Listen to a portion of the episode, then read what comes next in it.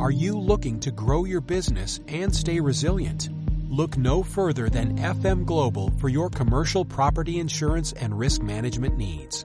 With more than 180 years of scientific research and data at our disposal, we'll work with you to engineer solutions that help protect your business today so you can prosper tomorrow. Oportunidades de negocio. Finanzas personales. Educación financiera. Motivación, ideas, herramientas. Soy Luis Eduardo Santolaya y esto es Oportunidades para ti. Hola, bienvenidos a un nuevo episodio de Oportunidades para ti, tu podcast de finanzas personales y negocios por Internet. Gracias por escucharnos. Si ya nos conoces, ponte cómodo. Y si es la primera vez que nos visitas, también. Hoy hablaremos un poco sobre inversiones, pero no sobre algún modelo de inversión en particular, aunque probablemente sí. Pero nos vamos a enfocar más bien en la persona que invierte, el inversionista. Todos, de una u otra forma, somos inversionistas, aunque a veces ni nos damos cuenta de ello. Por ejemplo, aportando un fondo de pensión obligatoria, estamos invirtiendo para financiar una parte de las necesidades de nuestra vejez. Otras veces ponemos algún dinero en un plazo fijo bancario. Algunos más compran propiedades para alquilar y otros con un grado mayor de sofisticación invierten en activos bursátiles tales como acciones, opciones, bonos, ETFs, etc. Así pues, podemos decir que las inversiones son parte de nuestro día a día, y la parte negativa de ello es que muchas veces no estamos al tanto de esta realidad. Ahora bien, para poder comprender el asunto no es necesario volverse un experto en todos los temas que abarcan las inversiones, cosa que de por sí podría tomar una vida entera. Pero sí podemos empezar por tener en cuenta, conocer y dominar algunos conceptos claves en esta materia. Y es sobre esto que vamos a tratar hoy. Vamos a empezar por conocer cuáles son los principales tipos de activos con los que se pueden hacer inversiones. Como ya hablamos anteriormente en nuestro episodio sobre la importancia de los activos, un activo es un bien que te genera flujo de efectivo, o sea, dinero, lo cual nos ofrece un abanico muy grande de posibilidades. Sin embargo, veamos brevemente cuáles son los principales activos que podemos encontrar en el mercado. Empecemos por las acciones. Generalmente lo primero que se nos viene a la cabeza cuando escuchamos la palabra invertir es una acción. Básicamente una acción es un título valor porque representa una participación proporcional sobre la propiedad de una compañía o empresa.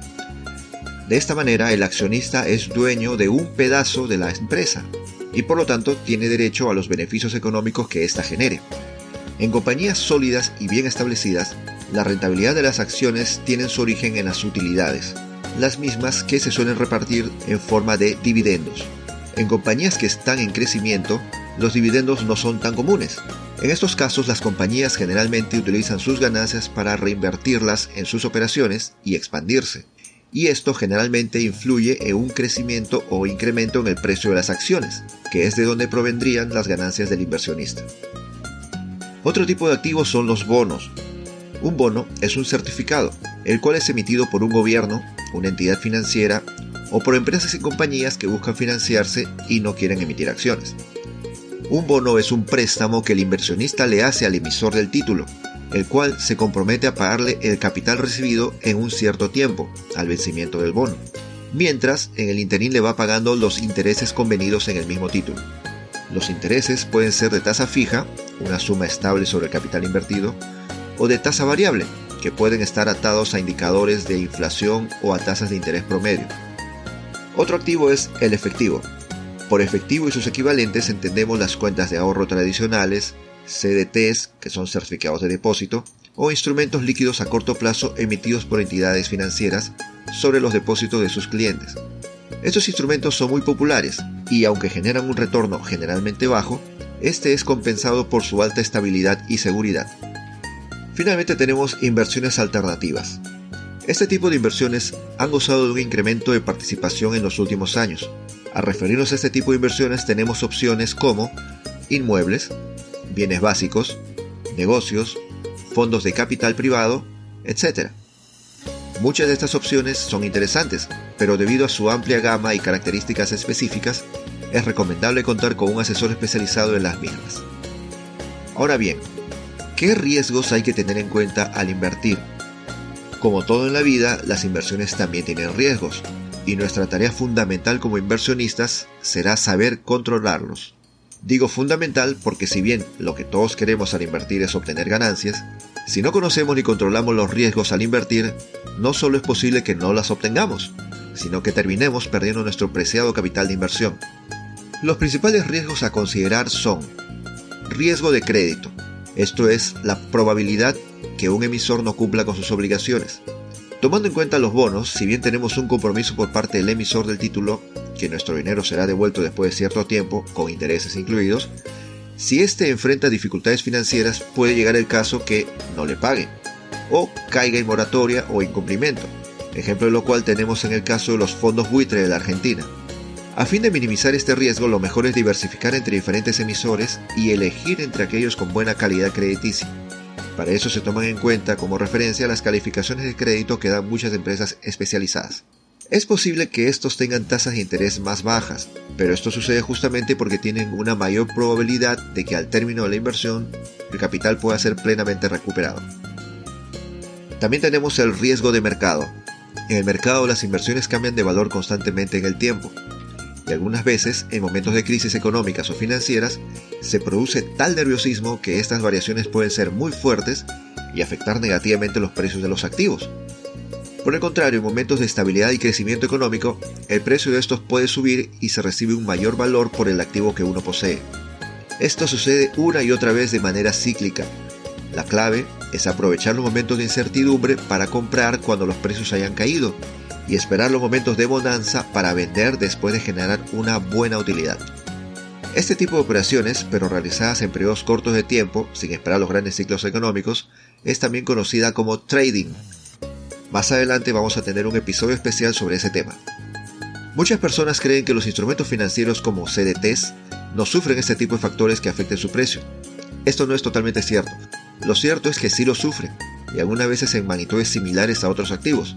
Por ejemplo, cuando hay un alto nerviosismo financiero, tratar de vender un CDT antes de su fecha de vencimiento puede ser casi imposible en su valor nominal, debiendo realizarse muchas veces descuentos en el precio que pueden afectar apreciablemente el capital invertido. Finalmente tenemos el riesgo de liquidez. Esto se refiere a la facilidad o no que tiene un activo para convertirse en efectivo. Existen activos que son muy líquidos, como por ejemplo el oro o la plata, y otros que no lo son tanto, como por ejemplo los inmuebles. Si bien como inversionista se debe equilibrar todas las variables a fin de contar siempre con un colchón de liquidez, puede presentarse situaciones en que la necesidad de efectivo supere al disponible. Es en esas situaciones en que tendremos conciencia de este riesgo y qué tanto lo tuvimos en cuenta al invertir. ¿Es este activo fácilmente convertible en efectivo? Esa es la pregunta. Si la respuesta es no, entonces dicho activo tiene un riesgo de liquidez alto.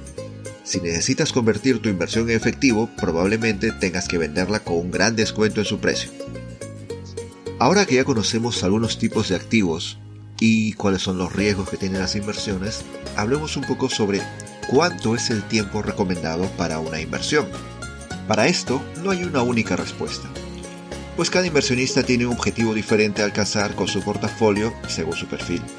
Sin embargo, en términos sencillos podemos dividir las inversiones en tres periodos, corto plazo, mediano plazo y largo plazo.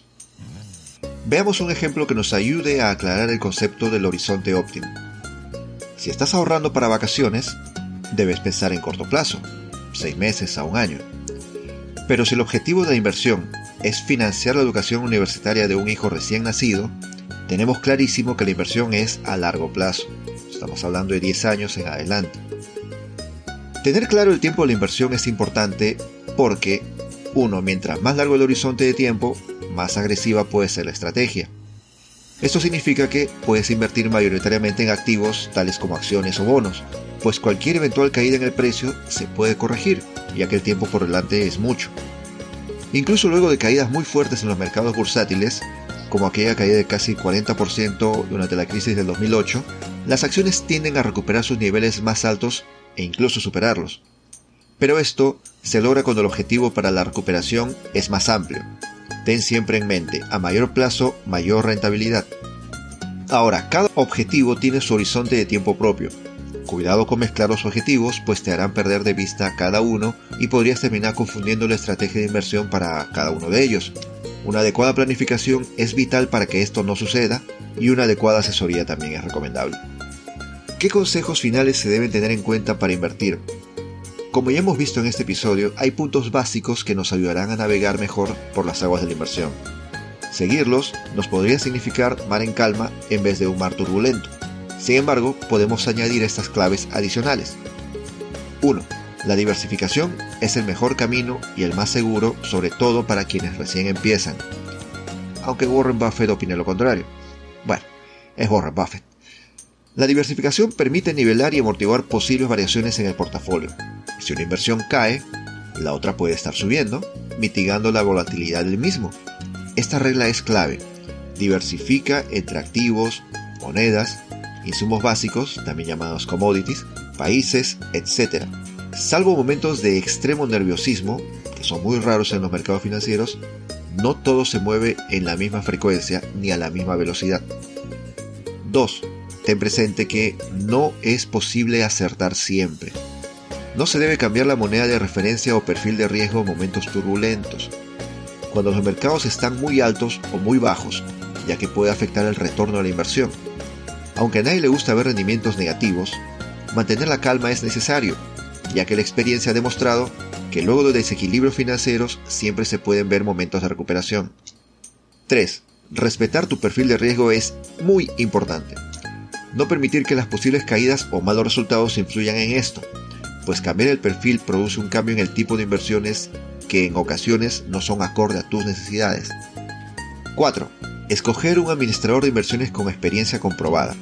Si es posible, que haya pasado por momentos de crisis anteriormente y tenga los conocimientos necesarios para ayudar en la toma de las mejores decisiones.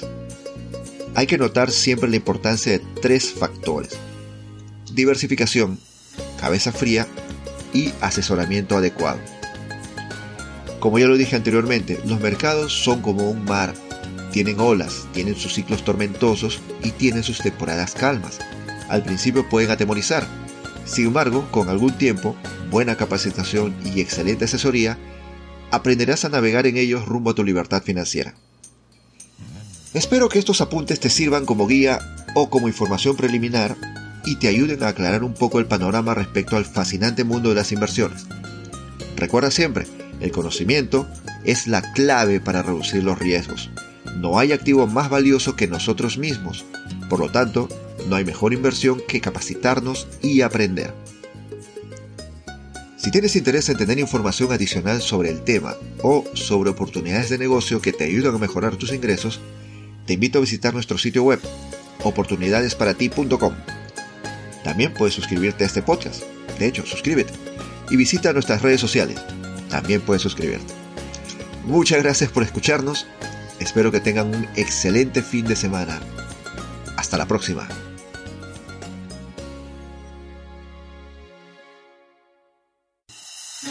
Muchas gracias por escuchar el episodio de hoy.